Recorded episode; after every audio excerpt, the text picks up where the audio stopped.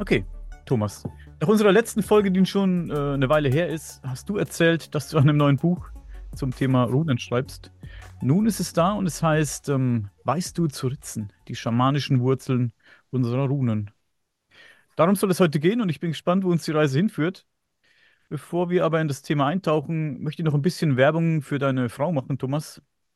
Denn es lohnt sich definitiv mal auf der Homepage von Nicole Höfgen ihres Zeichens ähm, Religionswissenschaftlerin vorbeizuschauen. Auf der Seite nicolehöfgen.de, Link in der Beschreibung, Leute, findet ihr zum Beispiel Infos zu ihren Webinaren und Kursen. Ich glaube, mich zu erinnern, steht ein Webinar zum Thema Mond an, was sehr interessant ist. Und vom 6. bis zum 20. Januar ein Webinar zum Thema Europas Hexen. Die magische Welt der Zauberinnen habe ich mir hier aufgeschrieben.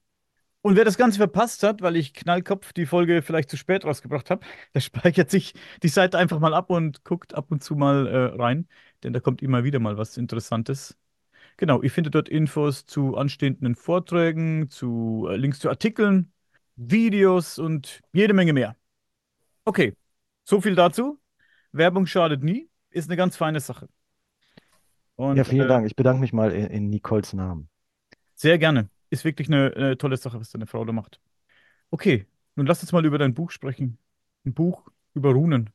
Was unterscheidet dein Buch von all den anderen Büchern äh, über Runen? Erzähl mal, was der Antrieb war, daran zu arbeiten. Ja, erstmal schönen guten Tag zusammen. Äh, und ich freue mich auch, dass Klaus wieder dabei ist. Das wusste ich bis eben noch gar nicht, aber es freut mich wirklich sehr. Klaus ist auch ja. ein Wunderfachmann und Experte. Oh zumindest was äh, alte Mythologien und so weiter angeht. Bei Runen weiß ich gar nicht, Klaus, wie gut du dich da auskennst oder wie tief du da schon drin bist, werden wir noch herausfinden. Ja, also ich freue mich dass ich dabei sein kann. Danke für das Lob gerade, Thomas. Was Runen betrifft, da kenne ich ein gutes Buch. Da werde ich mich in den nächsten Tagen mal richtig einlesen. Okay. Also die Runen haben mich natürlich jahrelang irgendwie schon begleitet, aber eher immer so ein bisschen am Rande. Also ich beschäftige mich wie man mittlerweile, glaube ich, so ein bisschen sogar weiß, mit Germanistik, Altgermanistik, mit germanischer Religion und Kultur und dergleichen. Und die Runen waren natürlich immer irgendwie präsent dabei, aber mir ist irgendwann aufgefallen, dass ich äh, mich mit den Runen nie wirklich tiefer auseinandergesetzt habe und beschäftigt habe. Ähm, was ja eigentlich ein Malum ist, das, das gehört ja total dazu. Und die Runenwelt ist so reichhaltig, dass ich mich eben irgendwann dazu entschlossen habe, mich mal tiefer damit auseinanderzusetzen. Und das Buch, weißt du, zu ritzen, ist jetzt das Resultat im Grunde dieser anderthalbjährigen Auseinandersetzung damit. Und das war übrigens ein ganzes Stück Arbeit, dieses Buch zu schreiben, weil ich, das kann ich ja mal sagen, die Runologie, also ein Teilgebiet der Altgermanistik, die Runologie, ist echt eine, eine ich sag mal, schwere Wissenschaft, die, die wirklich ähm, in die Tiefe reingeht. Da kann man wirklich Detailsachen lesen, die, also ich glaube, die meisten Leute, die selbst die sich mit Runen beschäftigen, trauen sich gar nicht so ganz in diese runologische Fachforschung hinein, was ich dann eben teilweise nachvollziehen kann, weil da in den letzten Jahrzehnten oder 100 Jahren sogar oder bis zu den Grimms, bis zu Wilhelm Grimm kann man das zurückführen, Leute sich schon mit diesen Sachen auseinandergesetzt haben und da ist, das sind wirklich Untiefen, die sich da auftun. Und ich kann ja mal direkt auch Werbung machen für Leute, für die ich sonst keine Werbung mache. Zum Beispiel, also es gibt ganz große bekannte Runologen, Professoren von Universitäten, zum Beispiel Klaus Düvel, ähm, der das Runenkunde geschrieben hat. Das soll eigentlich eine leichte Einführung sein, ist aber auch schon schwer, finde ich. Aber äh, Klaus Düvel sollte man, wenn man sich mit Ruhen befasst, unbedingt auch mal lesen. Oder von früher Helmut Arndt oder auch Wolfgang Krause, muss man ein bisschen gucken. Also da gibt es auf jeden Fall Leute, die sich da richtig schon auskennen und äh, ich bin so ein bisschen auf deren Schultern gestiegen. Die haben natürlich diese großartige Arbeit geleistet. Und ich habe mich dann in meinem Buch eher mit den schamanischen Wurzeln dieser Runen beschäftigt, weil das ähm, in der Vergangenheit so ein bisschen untergegangen ist, finde ich, wo eigentlich dieser wirklich archaische Ursprung der Runen liegt, nämlich im Schamanentum. Da kann ich gleich, hoffentlich wird da die Zeit für sein, einige Beispiele mal bringen, ähm, was da denn schamanisch dran ist. Das ist jetzt nichts, was ich mir aus den Fingern saugen musste, sondern ich finde, das ist eigentlich relativ offensichtlich Gucken wir uns gleich im Detail mal an. Du hast jetzt gerade gefragt, was mein Runenbuch von den vielen anderen Runenbüchern auf dem Markt unterscheidet. Da gibt es einen ganz großen Unterschied. Denn, äh, also ich sag mal, 99 Prozent der Runenbücher auf dem populären Buchmarkt, und ich befinde mich ja auch auf dem populären Buchmarkt, ähm, beschäftigen sich mit dem sogenannten germanischen Runenorakel. Also es ist relativ weit, weit verbreitet heutzutage, mit Runen zu orakeln. Ja, das kennt wahrscheinlich jeder. Irgendwie kann man sich so ein Runensäckchen kaufen, da sind dann 24 Runen drin und das Runenorakel sieht so aus. Dann zieht man blind sozusagen eine von den Runen oder auch mehrere und guckt, welches Zeichen das jetzt ist und deutet das. Ist auch ein schönes Ritual, macht in gewisserlei Hinsicht auch Sinn, das so zu tun. Finde ich völlig in Ordnung. Die Sache ist aber, um es einmal zu pointieren, kann ich gleich auch besser erklären, wenn das erwünscht ist, die Germanen haben mit ihren Runen höchstwahrscheinlich nicht orakelt. Also die Technik und die Praxis, die heute am weitesten verbreitet ist, mit Runen zu orakeln, die ist nicht germanisch.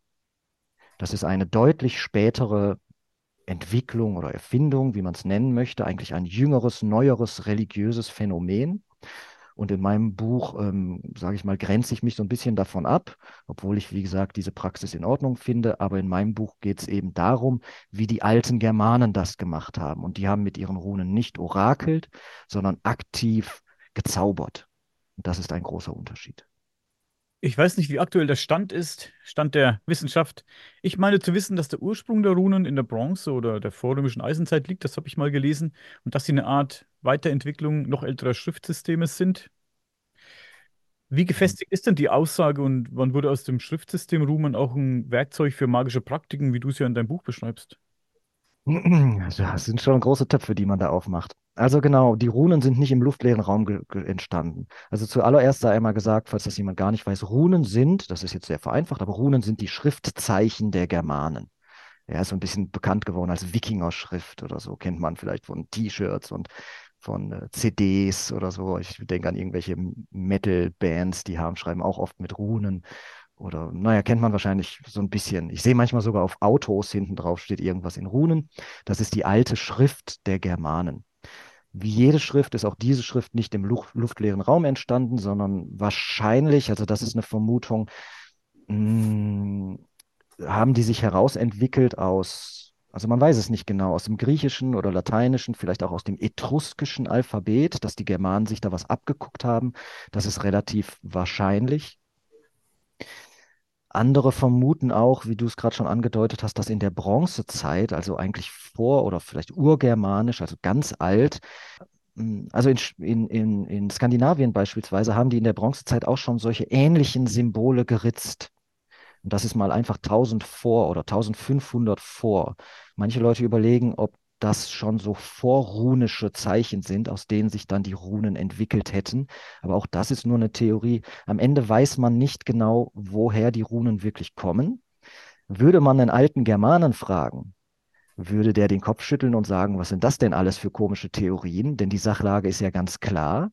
Die Runen kommen von Odin. Odin, der germanische Göttervater und der Zauber- und Schamanengott und der Runengott, der hat diese Runen erfunden. So ist die mythologische Überlieferung der Germanen, die ist da ganz eindeutig. Denn, ich mache es einmal ganz kurz, in der Edda, in, also in der alten, wahrscheinlich der wichtigsten schriftlichen Quelle zur germanischen Mythologie, aus dem hohen Mittelalter ist die zwar erst, aber da sind heidnische Inhalte ganz eindeutig drin. Da heißt es, dass Odin in einem in einem Ritual den Weltenbaum erklettert und oben auf der Spitze des Weltenbaums in einem ekstatischen Zustand für neun Tage und neun Nächte verweilt. Und auf dem Höhepunkt dieses Rituals fallen Runen von den Ästen des Weltenbaumes und so sind diese Runen entstanden.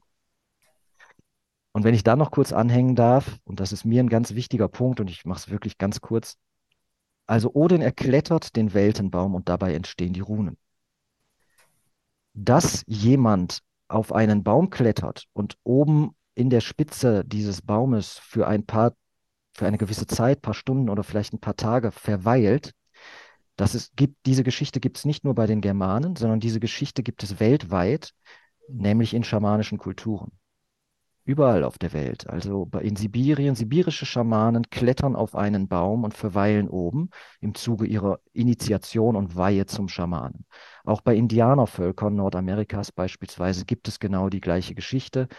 Schamanen klettern auf den Weltenbaum, den symbolischen Weltenbaum. Das ist dann so ein Pfahl oder irgendwas stilisierter Baum. Da klettern die drauf, verweilen oben auf für eine gewisse Zeit und das ist Teil der Schamanenweihe. Das heißt, bei den Germanen haben wir hier die mythologische Darstellung einer germanisch-nordischen Schamanenweihe und dabei entstehen die Runen. Deswegen behaupte ich doch felsenfest, dass auch die Runen schamanische Wurzeln haben. Kann man generell sagen, dass die Runen von den Schamanen benutzt wurden, um die, um die Dinge zu äh, beeinflussen, um, um, um die Welt zu manipulieren auch? Also wie Zauberer halt in, in der Form. Ja, genau, kann man so sagen. Ich würde das so tun. Hm, die Welt manipulieren hört sich immer so ein bisschen negativ an, aber das ist natürlich irgendwie eine Definition von Magie, ja. Ähm, ja, die Germanen haben das auf vielfache Art und Weise mit ihren Runen getan.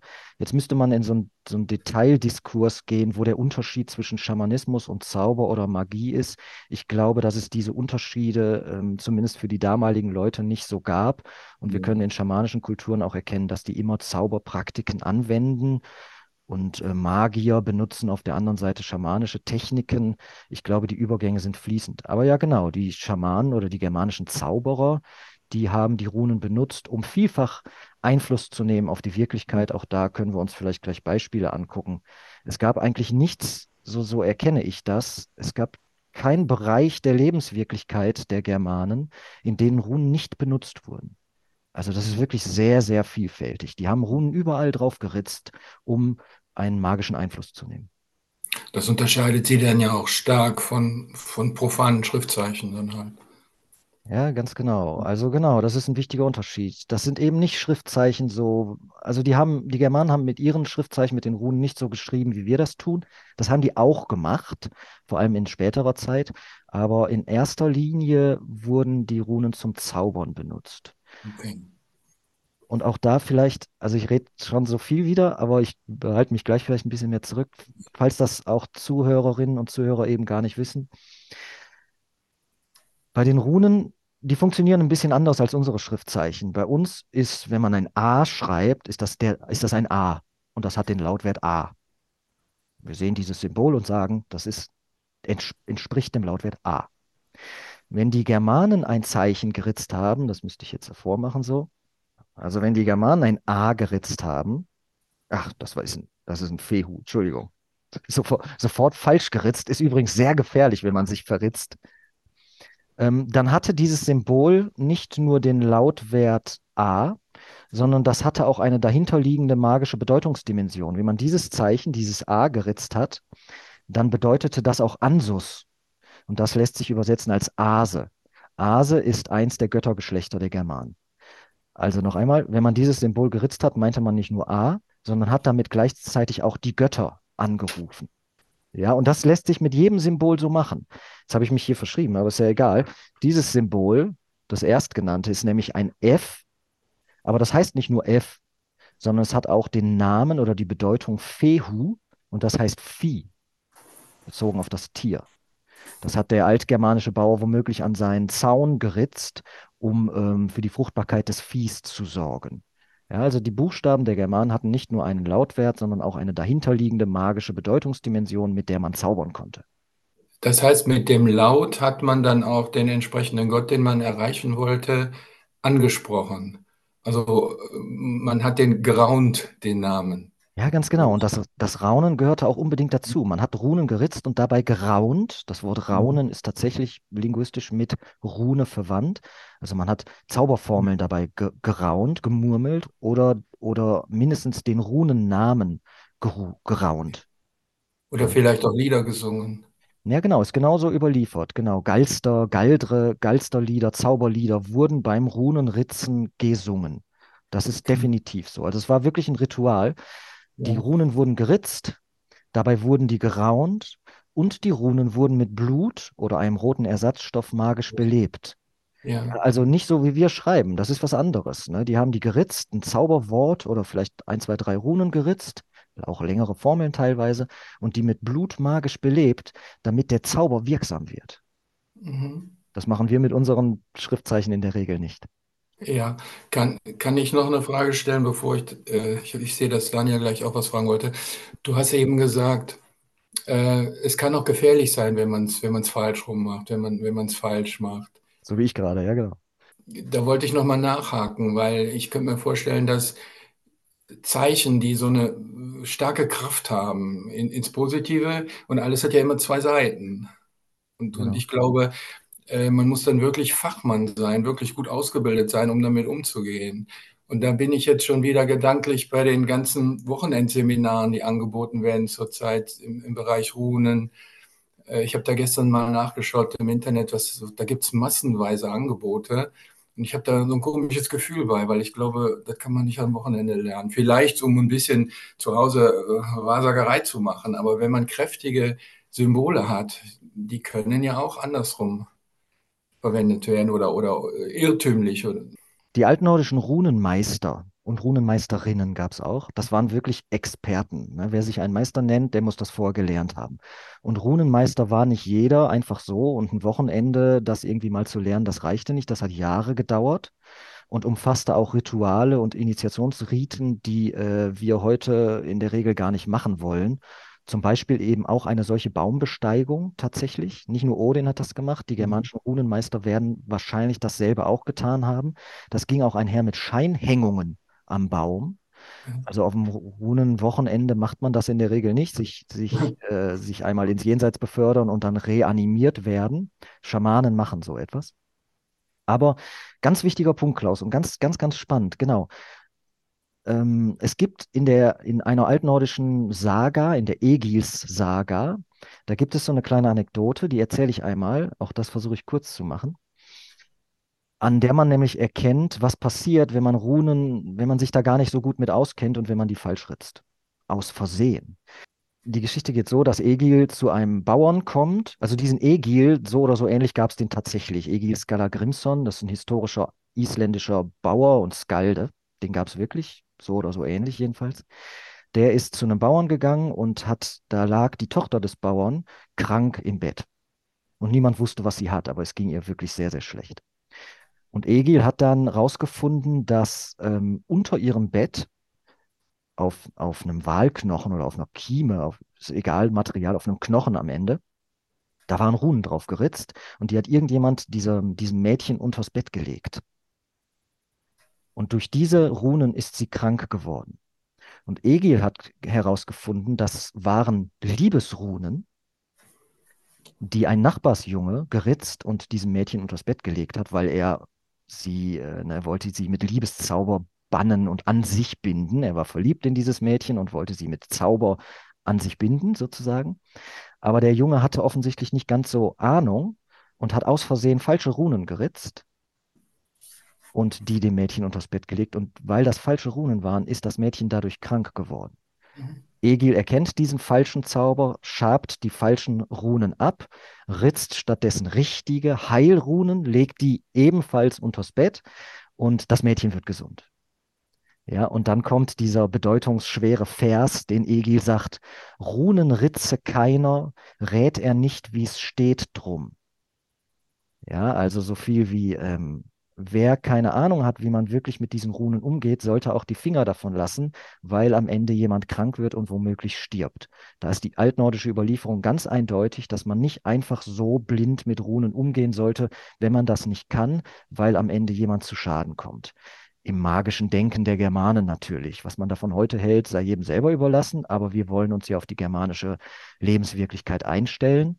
Und da war es eben so, dass man da richtig, richtig aufpassen musste. Ich möchte nochmal auf dieses Ritual des Baumbesteigens eingehen, ganz kurz. Du hast ja erzählt, Odin ist den Weltenbaum hinaufgestiegen.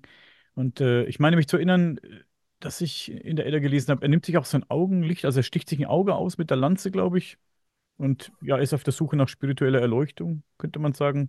Und dafür erbringt er eben dieses Opfer. Ich habe das auch gelesen, was du vorhin erzählt hast, dass es eben rituelle Hängungen gibt und, und diese Geschichten. Das ist eine ganz krasse Sache, Mhm. Die wirklich sich bis zur Bewusstlosigkeit aufhängen, Ja, genau. dann hochheben lassen, dass sie wieder Luft bekommen.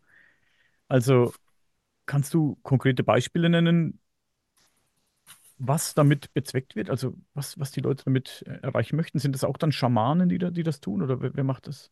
Ja, genau. Also ich lese das unbedingt im schamanischen Kontext. Warum? Weil wir vergleichbare Riten aus schamanischen Kulturen kennen.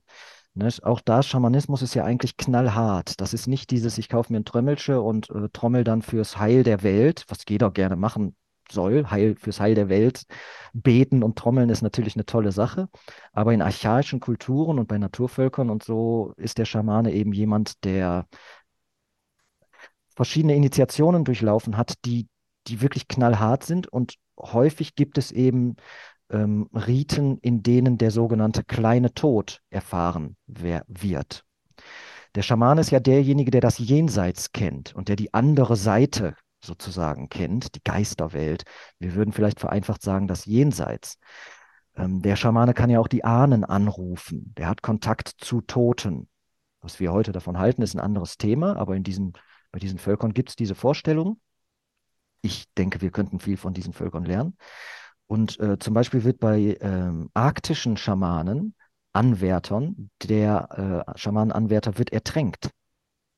Der wird rituell ertränkt, bis er, wie du sagst, das Bewusstsein verliert oder sogar in Anführungszeichen stirbt, also klinisch tot ist. Und äh, dann wird er reanimiert, wiederbelebt. Das heißt, er war tot, in Anführungszeichen, hat also das Jenseits gesehen oder er hat die andere Seite an sich selbst erlebt und dann wird er zurückgeholt, damit er hier bei uns, bei den Lebenden, über dieses Wissen verfügt, über das normale Menschen eigentlich nicht verfügen. Auch Scheinhängungen gibt es, wie ich schon gesagt habe, nicht nur bei den Germanen oder gab es nicht nur bei den Germanen, sondern auch bei den Mur äh, Burjat-Mongolen in Sibirien oder bei Indianervölkern. Scheinhängungen, bei denen man den kleinen Tod stirbt.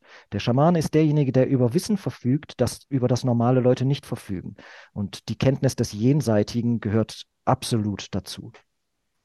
Schamanenrituale sind häufig ganz, ganz hart und für moderne Menschen wirklich eher abschreckend. In der Tat. Also, äh, ich kann es aber bis zu einem gewissen Punkt nachvollziehen, natürlich, was der Grund oder der, der Sinn dahinter ist.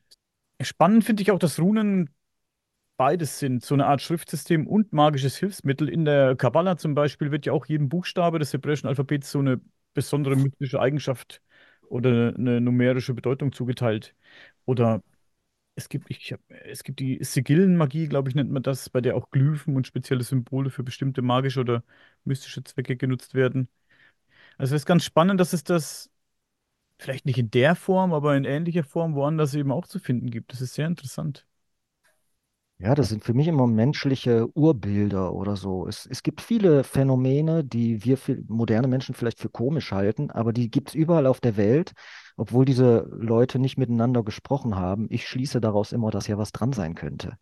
Wenn Kulturen, ne, wo Weltmeere dazwischen li liegen und es auch noch kein Telefon und Telefax gab, gab und keine E-Mail, keine Kommunikation in unserem Sinne. Äh, die haben aber gleiche, gleiche Techniken entwickelt.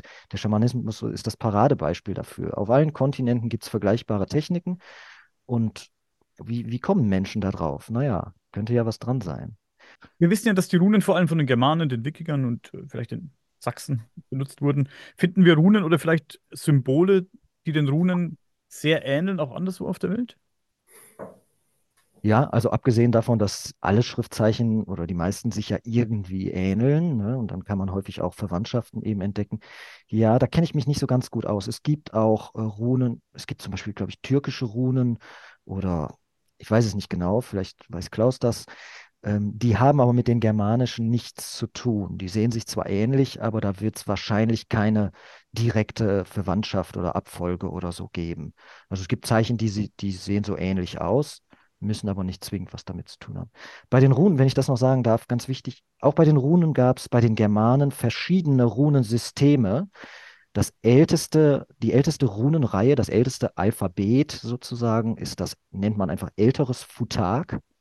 Futag sind die ersten sechs Buchstaben, mhm. also nicht das ABC, nicht das Alphabet, sondern nach den ersten sechs Buchstaben benannt, Futag. Das ältere Futag wurde von ungefähr 100 nach bis 800 oder so benutzt. Danach kam das jüngere Futag. Da sind die Zeichen sind häufig die gleichen, aber sehen so ein bisschen anders aus. Oder es kamen auch neue dazu, andere sind weggegangen. Und es gibt sogar ein grönländisches Futag. Also es gibt selbst bei den Germanen verschiedene Runenreihen, die sich teilweise ähnlich sind. Es gibt aber teilweise auch Unterschiede. Und wovor ich an der Stelle einmal warnen möchte, könnte man auch gleich noch ein bisschen länger drüber reden, das Amanenfutag, das sogenannte, das benutzen Leute, die sich mit Runen beschäftigen, heute zum Teil auch noch, das Amanenfutag. Das ist aber nicht germanisch, sondern das hat einen Nazi erfunden, Anfang des 20. Jahrhunderts, ein völkischer Mensch, Antisemit, also jemand, mit dem man nichts zu tun haben will. Guido List heißt der, der hat ein vermeintlich germanisches, eine Ra Runenreihe, sagt er, hätte er entdeckt. Das hätten dem irgendwelche eingegeben, hat er gesagt. Und dieses Amanenfutag wird bis heute auch verwendet. Ich persönlich würde auf jeden Fall davon die Finger lassen, weil das sind garantiert falsche Runen und da muss man aufpassen. Zu der Frage kann ich auch noch was ergänzen. Und zwar, wenn wir davon ausgehen, dass Symbole und Zeichen ja universell gültig sind, das heißt, dass sie zum allgemeinen Wissen auf dieser Welt gehören, dann ist es logisch, dass sie sich auch ähneln.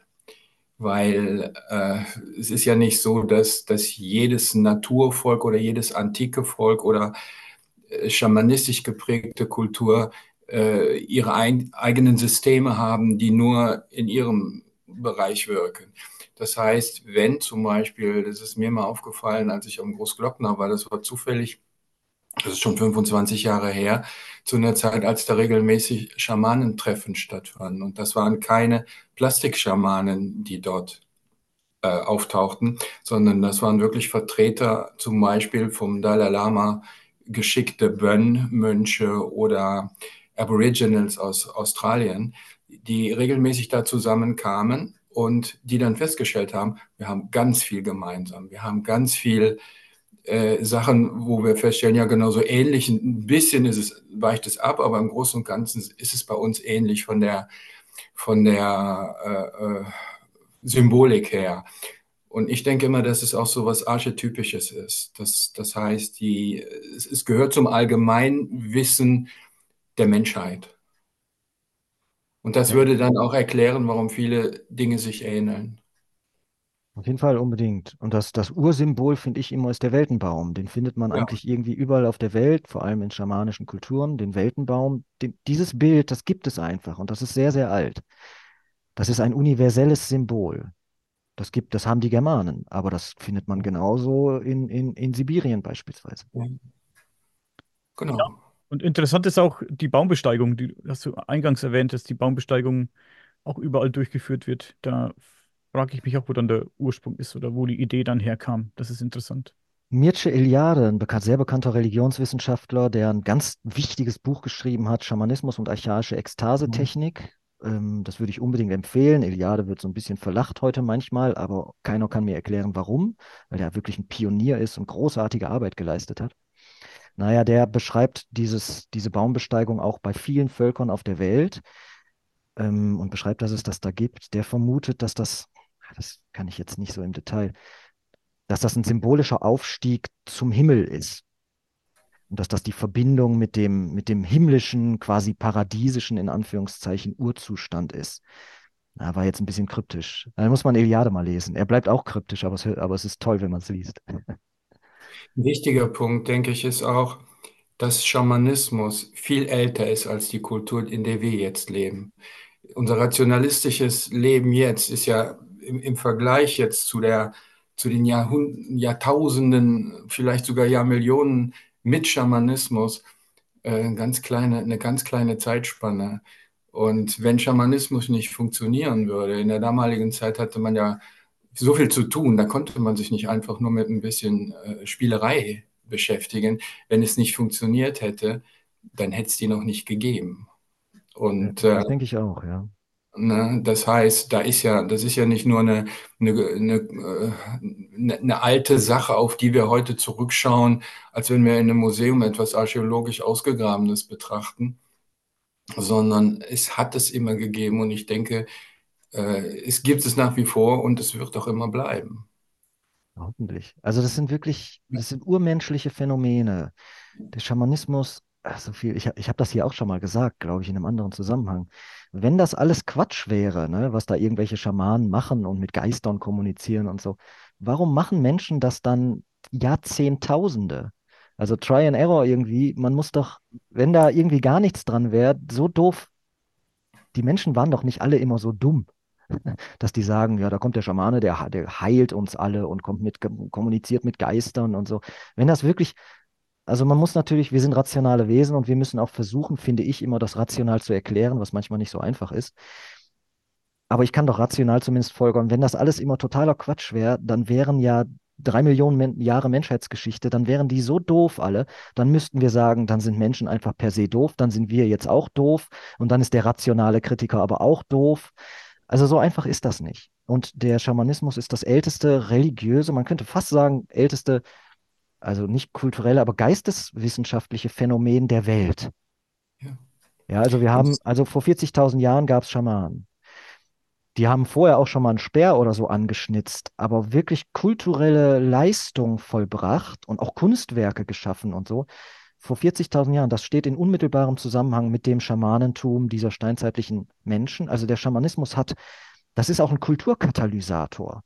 Der Schamanismus ist ganz wichtig für die Menschheitsgeschichte und für die Menschheitsentwicklung. Und dass wir an alle solche Sachen gar nicht mehr glauben heute und das als Aberglaube abtun und schlecht, und schlecht reden, das ist ja ein Phänomen, das ist vielleicht so 300 Jahre alt, seit der Aufklärung, 200 Jahre vielleicht. Seitdem glaubt man das alles nicht mehr. Und dann halte ich immer drei Millionen Jahre diesen 300 Jahren entgegen ich finde, dass wir in den letzten 300 Jahren auch wirklich an Wissenszuwachs gewonnen haben. Aber es ist gleichzeitig auch sehr viel verloren gegangen, auch gewissermaßen durch eine gewisse Überheblichkeit, die mit dieser Aufklärung einhergeht. Ich will die Aufklärung nicht missen, ganz im Gegenteil, ganz, ganz wichtig. Und ich finde, auch viel mehr Menschen könnten auch aufgeklärt sein. Aber das aufgeklärte, rationale Wissen macht uns als Menschen nicht vollständig aus. Das Irrationale gehört genauso zum Menschsein dazu und das sollten wir nicht verdrängen um nämlich, wie Goethe und Schiller sagen würden, ganze Menschen zu sein. Wir mhm. wollen ganze Menschen sein, ganzheitliche Wesen sein. Und ne, wir haben zwei Beine. Das eine Bein mag das rational denkende Bein sein, aber das andere ist eben das emotional denkende äh, oder emotionale, ne, Ratio auf der einen Seite, Emotio auf der anderen Seite. Es gehört eben ein bisschen mehr dazu als nur dieses abstrakte Denken. Und wir sollten auch nicht vergessen, dass es im Schamanismus ja auch immer um Ergebnisse geht, um praktische Ergebnisse, die man umsetzen kann. Das heißt, wenn eine Heilung gewünscht ist oder äh, passieren soll, dann achtet, dann schaut man natürlich hinterher auch aufs Ergebnis. Und wenn der Schamane kein Ergebnis erzielt, dann ist er sehr schnell aus seinem Job raus. Ja, genau. Du schreibst in deinem Buch, dass man lange davon ausging, du hast vorhin noch, glaube ich, angesprochen, dass Frauen keine Runenmeister sein konnten. Inwiefern lag man da falsch, deiner Meinung nach? Ja, genau. Ah, das ist, ist gar nicht meine Meinung, sondern da reproduziere ich eigentlich Forschungsstand. Also man ging in der Runologie lange davon aus, dass Frauen mit Runen nicht umgingen oder dass die keine Runenmeisterschaft sozusagen innehatten konnten. Man hat die Runologie als männliche Domäne oder die, die Runenkunst als männliche Domäne erachtet. Das ist wahrscheinlich auch der Zeit geschuldet. Früher hatten Frauen, müssen wir jetzt ein bisschen über Feminismus oder so mal reden. Ich meine, Frauen durften lange gar nicht wählen oder studieren oder so, das ist ja alles noch gar nicht lange her. Na, wahrscheinlich, naja, Männer, weiß ich auch nicht. Aber das war natürlich ein völliger Irrtum. Natürlich, also heute wissen wir es evident, konnten Frauen, germanische Frauen, gingen mit Runen um und hatten auch Runenmeisterschaften inne und waren Runenexperten. Ähm, könnte jetzt da viel, was nehme ich mal für Beispiel? Also mein Lieblingsbeispiel ist in der Edda, dieser wichtigen Schriftquelle aus Skandinavien, aus Island, ähm, da ist eins der bedeutendsten Lieder das Sigdrifomal. Und Sigdrifa ist der Name einer Frau beziehungsweise einer Walküre. Und äh, diese Walküre, diese Frau beweist die denkbar größte Runenkenntnis. Sie weiß alles über Runen und bringt dieses Wissen im Übrigen Sigurd, Siegfried bei, also einem Mann. Ähm, das wäre ein mythologischer, literarischer Hinweis, aber wir haben auch mittlerweile ähm, geritzte Runen, also archäologische Funde, wo Frauen einfach unterschreiben, sage ich jetzt mal. Ähm, wie heißen die denn? Mann, ich weiß die nie auswendig, diese Namen. Agilamundo gibt es eine Runenfrau aus der germanischen Antike. Und äh, es gibt ja auch diese Namen Gudrun. Also, ja. und, und ein, ein, letzter Satz ganz kurz. In Südgermanien, im Alamannischen, geht die Runologie, die Fachforschung mittlerweile davon aus, dass die Frauen sogar die Dominanz in der Runenkunst hatten. Also dass in Süd im heutigen Süddeutschland die Frauen primär die Runenkunde ausübten oder die Runenpraxis ausübten, im Gegensatz zu den Männern. Von Frauen haben wir da viel mehr Funde. Ich dachte auch gerade an Namen wie Gudrun, Heidrun, Sigrun. Die, das sind ja alles altgermanische Namen und Genau. Die weisen darauf hin. Genau, unbedingt. Ich, ich, ich erzähle mal was. Ähm, als ein Beispiel mal dafür, dass Frauen mit Runen umgehen konnten und äh, als gleichzeitig auch als Beispiel dafür, dass der Umgang mit Runen eben nicht so, so mh, en passant passierte damals und nicht so für Alltagsfragen verwendet wurde, sondern eben knallhart war, der Runengebrauch. Es gibt da so eine, ist auch eine literarische Überlieferung. Ähm, muss man immer gucken, was da Dichtung ist und was die Wahrheit da drin ist. Da gibt es eine Hexe oder eine Frau, die heißt Turid. Und die will ähm, einen Wikinger, in der Grettis-Saga ist das, die will einen Wikinger töten. Und sie tut das, indem sie, das wird ganz ausführlich, ist schön beschrieben, sie geht zu einem Wurzelbaum, heißt es, also zu einem Baumstamm oder zu so einem Wurzelbaum irgendwie. Und ähm, sie ritzt in dieses Holz Runen, und zwar Schadenrunen, also Schadenzauber. Dabei raunt sie auch wieder irgendwas und ähm, wird wahrscheinlich schlimme Sachen sagen oder so. Und sie geht dabei, bewegt sich dabei noch im, äh, gegen den Uhrzeigersinn um diesen Baum herum. Ja, also gegen, gegen das Leben sozusagen. Und dann wird dieser, dieser Holzstamm ins Wasser geworfen und die Frau wünscht, dass dieser Holzstamm zu diesem Wikinger treibt und ihn dann töten soll. Und in dieser literarischen Überlieferung heißt es dann tatsächlich, der Baumstamm durchs Meer schwimmt zu dieser Insel, auf der äh, der Wikinger sich befindet. Er nimmt diesen Stamm, findet den und sagt, das ist ja ein toller Stamm, den verarbeite ich zu Kleinholz, zu Feuerholz. Allerdings hackt er sich dabei ins Bein, ist verletzt und wird von seinen Feinden getötet. Oh. Ja, also wir haben hier eine Frau, die runenkundig ist und äh, sie ist dazu in der Lage, mit Runen zu töten.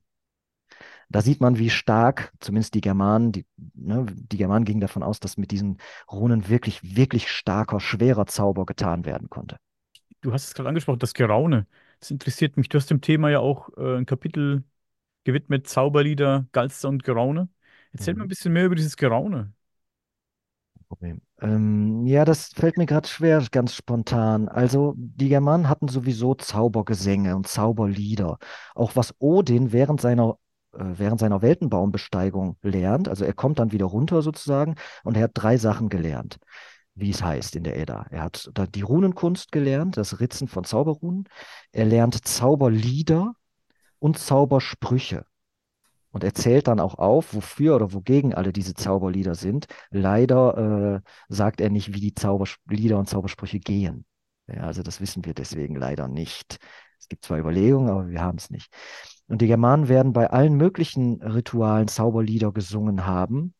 Und beim Runenritzen wurden die Runennamen geraunt und auch Zauberlieder geraunt. Es ist alles ein bisschen diffus. Ich kriege es gerade im Kopf nicht sortiert. Es gab auch den Wartlokur. Das ist ein spezieller Geistergesang, um die Geister herbeizurufen. Also germanische Schamaninnen wahrscheinlich werden diesen, diesen Geisterbeschwörungsgesang gesungen haben. Der war auch so ein bisschen dubios. Manche Leute hatten auch Angst davor. Hat man denn, Wir- hat man denn wir- eine, eine leichte Ahnung, wie dieser, wie dieser Gesang geklungen hat? Oder ist das wirklich. Ja, wie der ja, auch da gibt es Überlegungen. Ich müsste das alles ein bisschen sortieren, sonst wird das so durcheinander. Auch da gibt es Überlegungen. Also man hat zum Beispiel, gibt es eine Vermutung für eine bestimmte Gesangstechnik, ähm, ob die, wenn, ob die mit Kopfstimme gesungen wurde. Da wurde nämlich mal äh, gesagt, Loki, der Gott Loki hat das mal als eine unmännliche Art bezeichnet, wenn ein Mann mit Ho- Kopfstimme singt. Ähm, und dieser Kopfstimmengesang war wahrscheinlich so ein Seidre-Gesang, also ein magischer, sehr starker magischer Gesang. Viel mehr weiß man darüber nicht.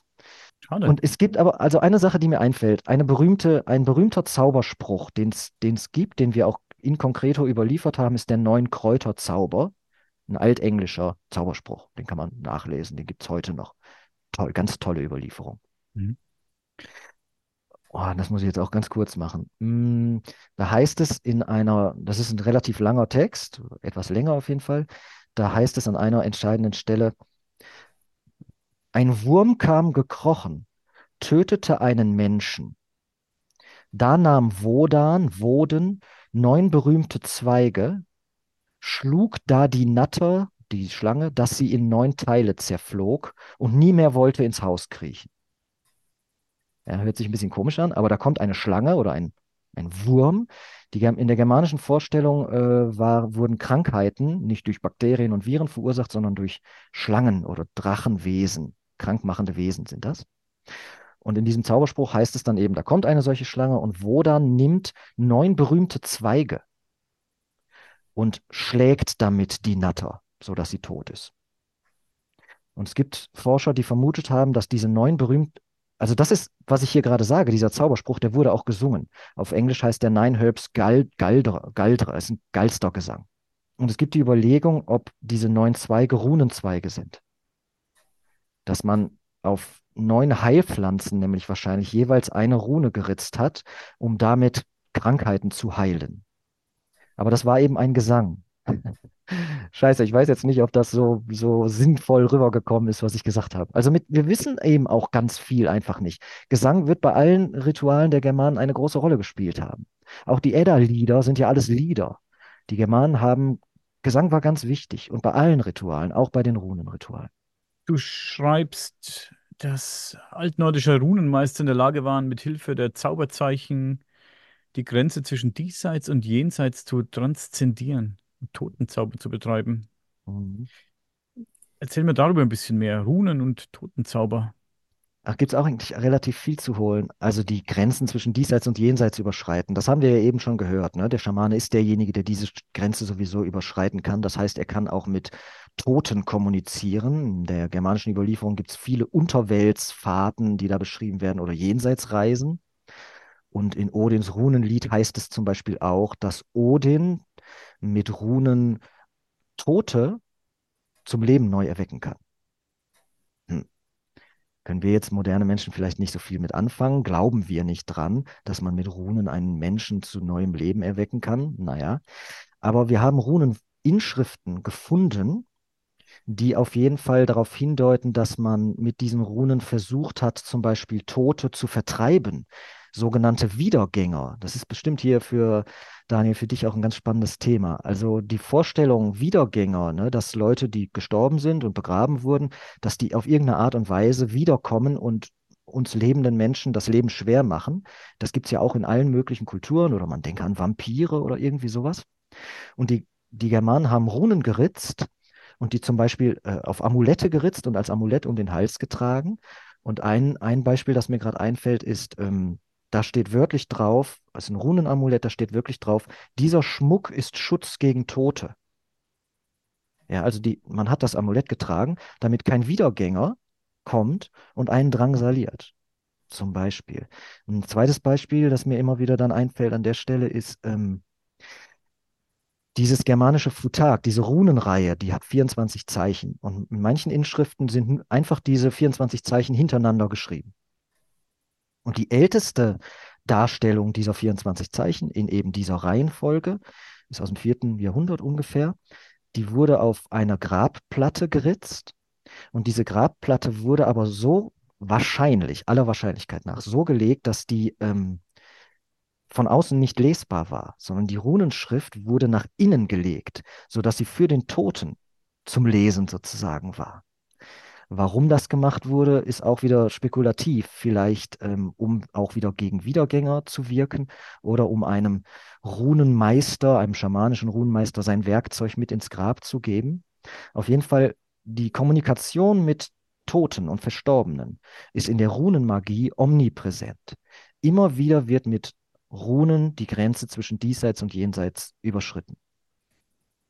Und wenn wir darüber reden, dass die Grenze überschritten wird, vom Diesseits ins Jenseits. Reden wir da auch von, du hast auch ein Kapitel in deinem Buch von Rausch und Raserei. Ist es ist eine Art Ekstase oder, oder Trance, die da eine Rolle spielt? Ja, genau. Also natürlich, im Schamanismus spielt Ekstase und Trance die zentrale Rolle. Auch Mircea Eliade, den ich eben schon erwähnt habe, der hat definiert, Schamanismus ist gleich Technik der Ekstase. Also Ekstasis, das griechische Wort heißt auf Deutsch aus sich herausfahren. Also damit ist die Vorstellung verbunden, dass die Seele oder der Geist oder die Seele, je nachdem, welche Definition man an dieses Wort legt, den Körper verlassen kann. Das kennen wir ja auch heute noch von Nahtoderfahrungen oder so. Ne? Die Leute liegen da im Krankenhaus oder bei einem Unfall oder was weiß ich wann und sehen sich selbst von oben. Also sie, sie sehen ihren Körper von oben. Das heißt, da ist irgendetwas, das Bewusstsein oder was auch immer, die Seele, aus dem Körper rausgefahren.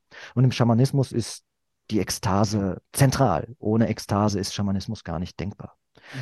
Und wie wurde dieser ekstatische Zustand erreicht? Durch ganz im Schamanismus allgemein, so auch bei den Germanen, mit ganz vielen verschiedenen Techniken, durch Isolation zum Beispiel, lange allein in die Wildnis gehen oder durch Trommeln. Bei den Germanen muss man gucken, inwiefern die die Trommel benutzt haben und durch Tanzen, ekstatische Tänze. Und ein Mittel, das weltweit im Schamantum anzufinden ist, ist eben die Verwendung von bestimmten Rauschdrogen, Rauschpflanzen oder ne, Entheogenen, könnte man auch sagen, ist vielleicht ein besserer Begriff. Ähm, und die Germanen haben das auch gemacht. Die haben auch diese Rauschdrogen konsumiert und die stehen im Zusammenhang wiederum mit den Runen. Ein berühmtes Beispiel ist eine der häufigsten Formeln, die in Runenschrift geschrieben wurde, besteht aus drei Buchstaben und lautet Alu. A-L-U. Hat man immer wieder gefunden. Da steht einfach Alu. Deswegen haben Runologen seit vielen Jahrzehnten natürlich überlegt, was dieses Alu bedeutet. Und eine der ältesten und wahrscheinlich auch populärsten Theorien ist, dass Alu mit dem altnordischen Wort Öl zusammenhängt und das heißt Bier. Ja. Mhm. Oder Englisch Ale oder so kennen wir ja auch noch. Ne? Und deswegen gibt es die Überlegung, und das steht auch schon in der altädischen Literatur, dass die Germanen ihre Runen geritzt haben und die mit Bier oder auch mit Met ähm, bespritzt haben, um die magisch zu beleben. Mhm. Das steht auch im Siegtrifo-Mal so drin. Also Rauschgetränke und Runen scheinen in einem Zusammenhang zu stehen. Und man muss natürlich wissen, die Germanen haben eben nicht einfach nur Bier, ne, sich eine Dose Bier aufgemacht, sondern da waren in der Regel, und das ist auch überall überliefert, Zutaten drin, die stark, ähm, naja, halluzinogen wirken. Also Schamanenpflanzen eben. Bilsenkraut. Ja, Bilsenkraut, genau. Ist, Bilsenkraut wurde nachweislich in den Met beispielsweise reingetan. Das wurde 1600 äh, irgendwann nämlich polizeilich verboten. Es gibt ja diese ja. Reinheitsgebote dann. Ja. Vorher haben die zum Beispiel Bilsenkraut in Met und Bier reingetan. Mhm. Eine heilige Pflanze des Dona, des Tor wahrscheinlich, weiß man nicht so ganz genau. Und äh, in dem Runenkontext scheinen diese Rauschpflanzen auch eine große Rolle zu spielen. Alraune ist ja auch so ein typisches Wort. Ja, da steckt die Rune nämlich auch drin. Genau, ist auch ganz bemerkenswert. Muss mhm. man auch im Detail wieder sich angucken. Oder die Seherin Albruna Ah, jetzt kommen wir von Höchstgen auf Stöcksken. Mhm. Wenn wir über Ekstase sprechen, ich glaube, das ist vorhin schon erwähnt.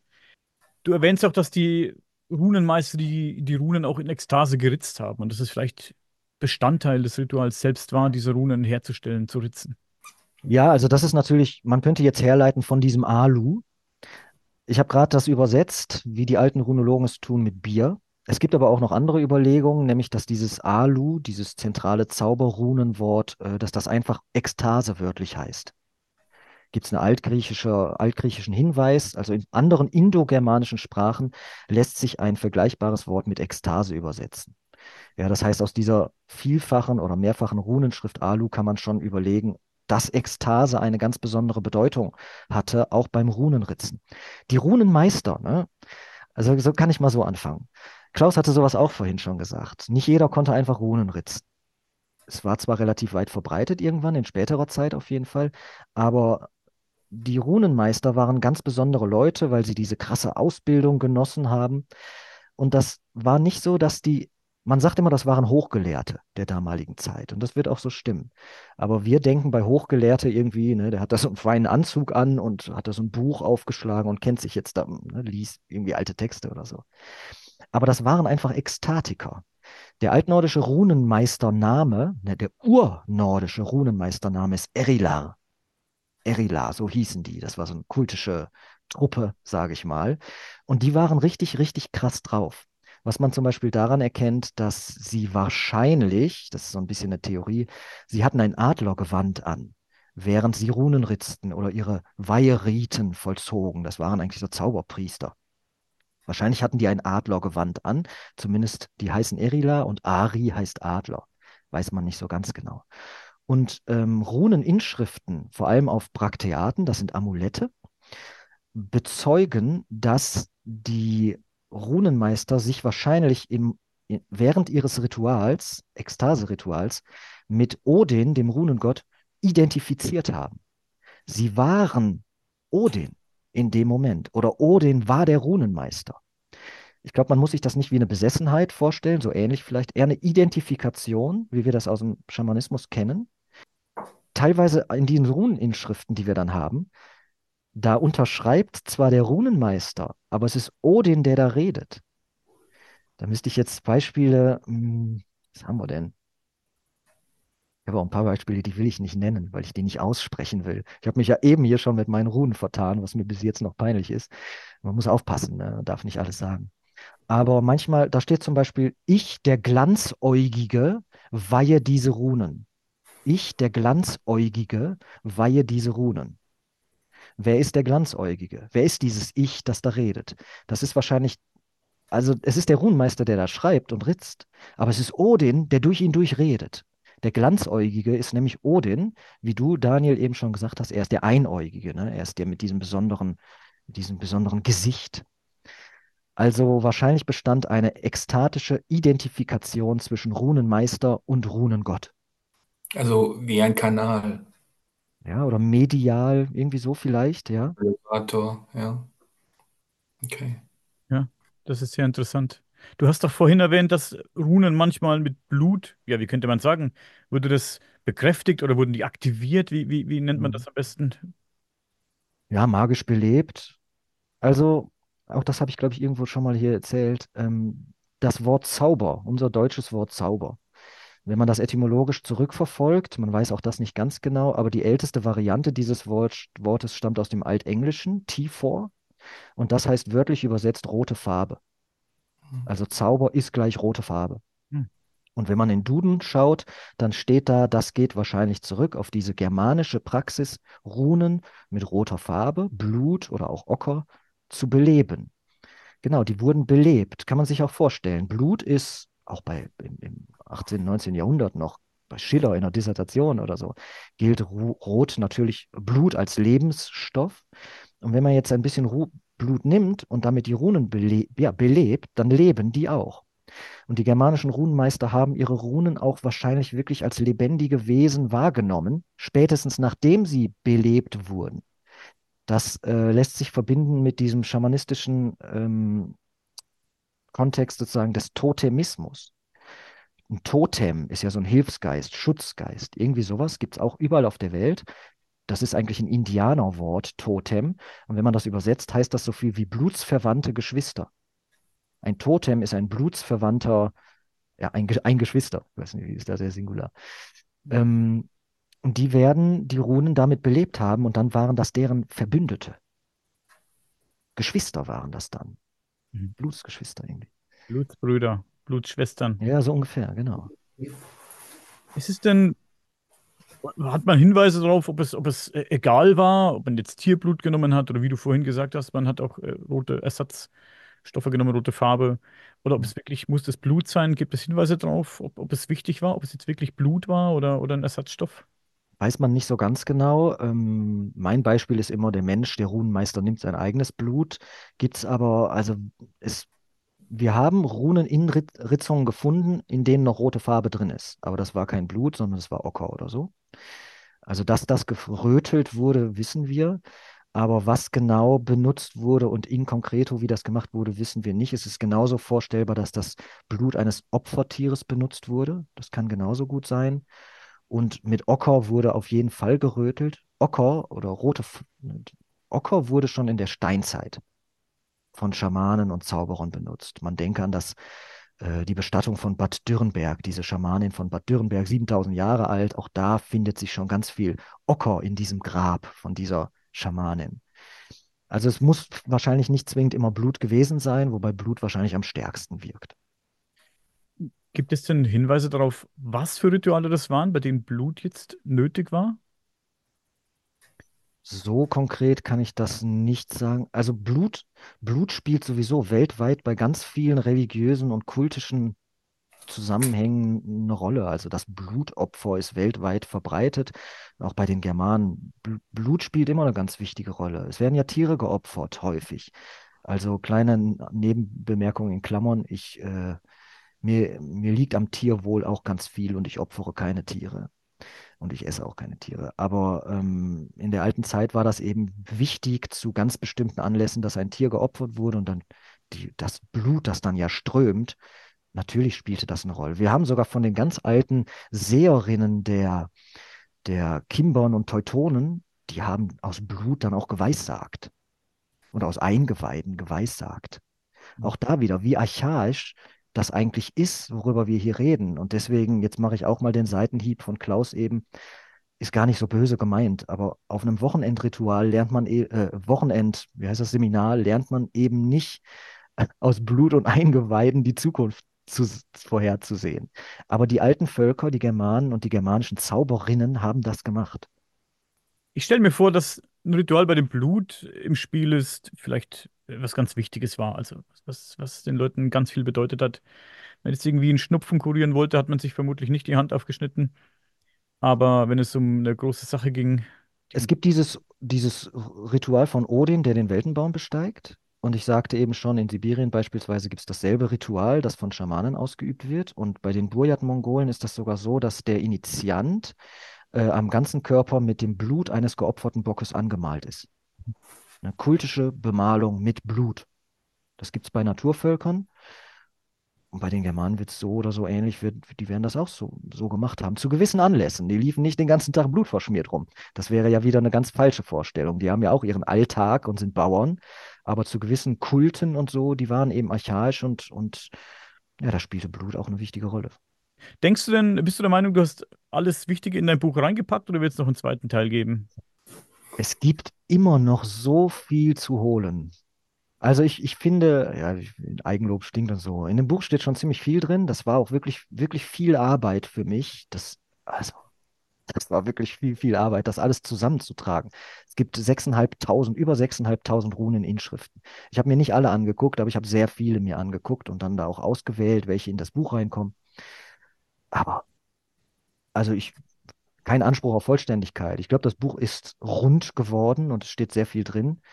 Aber weiter forschen kann man immer. Ich lebe ja hoffentlich auch noch ein paar Jahre und da wird bestimmt noch was kommen. Bestimmt. Es gibt auch viele Rätsel noch zu lösen. Ganz, ganz viel weiß man einfach nicht. Ich sitze hier auch schon mal und sage, man weiß es einfach nicht. Wie ist denn das mit den Zauberliedern, mit dem Geilster und so weiter? Aber innerhalb der Forschung, was, also Runologie oder auch woanders, es ist ja Forschung. Man versucht ja immer mehr rauszufinden. Wir wissen einfach ganz, ganz viel nicht. Und es wird auch immer wieder was Neues entdeckt. Ich habe gestern in der Zeitung gelesen, dass da wieder so eine alte Runeninschrift gefunden wurde. Auf einem kleinen Messer steht da, äh, da steht als in Runeninschrift kleines Schwert drauf. Und was bedeuten denn diese ganzen Sachen? Da gibt es immer noch was zu und Forschung geht immer weiter. Mich persönlich beschäftigt auch immer das Thema, wie kann ich das in meinen Alltag integrieren, das alte Wissen? Was kann ich da heute mit anfangen, dass es, dass es auch Sinn ergibt? Ich finde es immer wieder auch, selbst auch interessant, über alte Themen nachzulesen. Und dann stellt sich mir aber immer wieder die Frage, wie, wie gehe ich da sinnvoll heute mit um? Weil das alte Wissen ist ja nicht wirklich, äh, gehört ja nicht in die alte Zeit. Das haben wir eben schon mal gesagt, das ist universell und auch zeitlos. Nur unsere heutige Zeit ist, ist, äh, ist da nicht immer leicht, wenn man die Dinge integrieren will. Was, was würdest du, wenn jetzt jemand zu dir kommt und sagt, ich möchte gerne mit Runen arbeiten, wenn, wenn derjenige oder diejenige dich fragt, was würdest du da antworten? Ja, gute Frage. Jetzt ist es auch wieder so ein Fettnäpfchen-Frage. Jetzt, ich sage auf jeden Fall, auf jeden Fall das Falsche jetzt.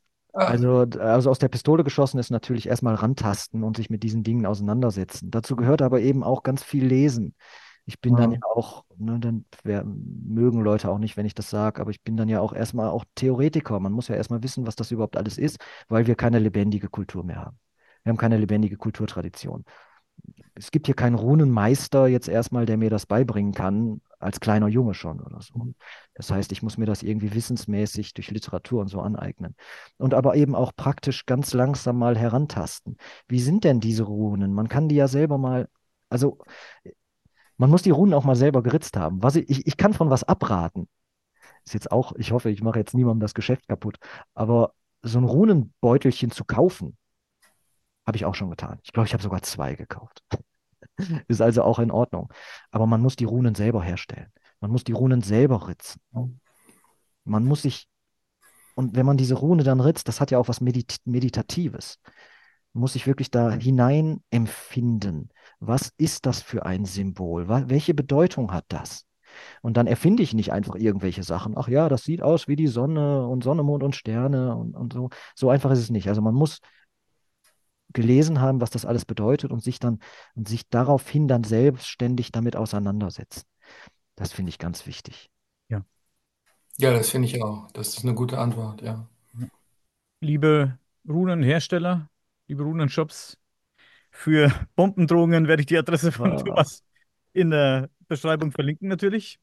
Da gibt es ja auch ganz schöne, die sind, die, die sind ja schön, das sind ja so Schmuckstücke. Man kann die sich, ja, auch, man kann die sich kaufen und irgendwo hinstellen. Aber ich glaube, der altgermanische Runenmeister hat die sich jedenfalls, die, die er benutzt hat, aktiv, die hat er, glaube ich, nicht gekauft, die hat er schon selber hergestellt. Okay, Leute, ich danke euch beiden recht herzlich, war echt äh, sehr spannend mal wieder. Und dein Buch werde ich natürlich in der Beschreibung verlinken, genauso wie die Bücher von Klaus. Und wer Interesse hat, der holt sich dieses Buch. Und wenn ihr euch das Buch holt auf Amazon, Leute, nicht vergessen, lasst eine schriftliche Bewertung da zu diesem Buch. Das ist ganz wichtig. Das hilft dem Thomas natürlich weiter. Und lasst doch hier einen Kommentar, einen Daumen hoch und ein Abo da. Okay, Leute. Thomas, Klaus, vielen Dank und bleibt noch zwei Minuten bei mir, okay? Ganz lieben Dank für das Gespräch. Vielen Dank auch. Dankeschön.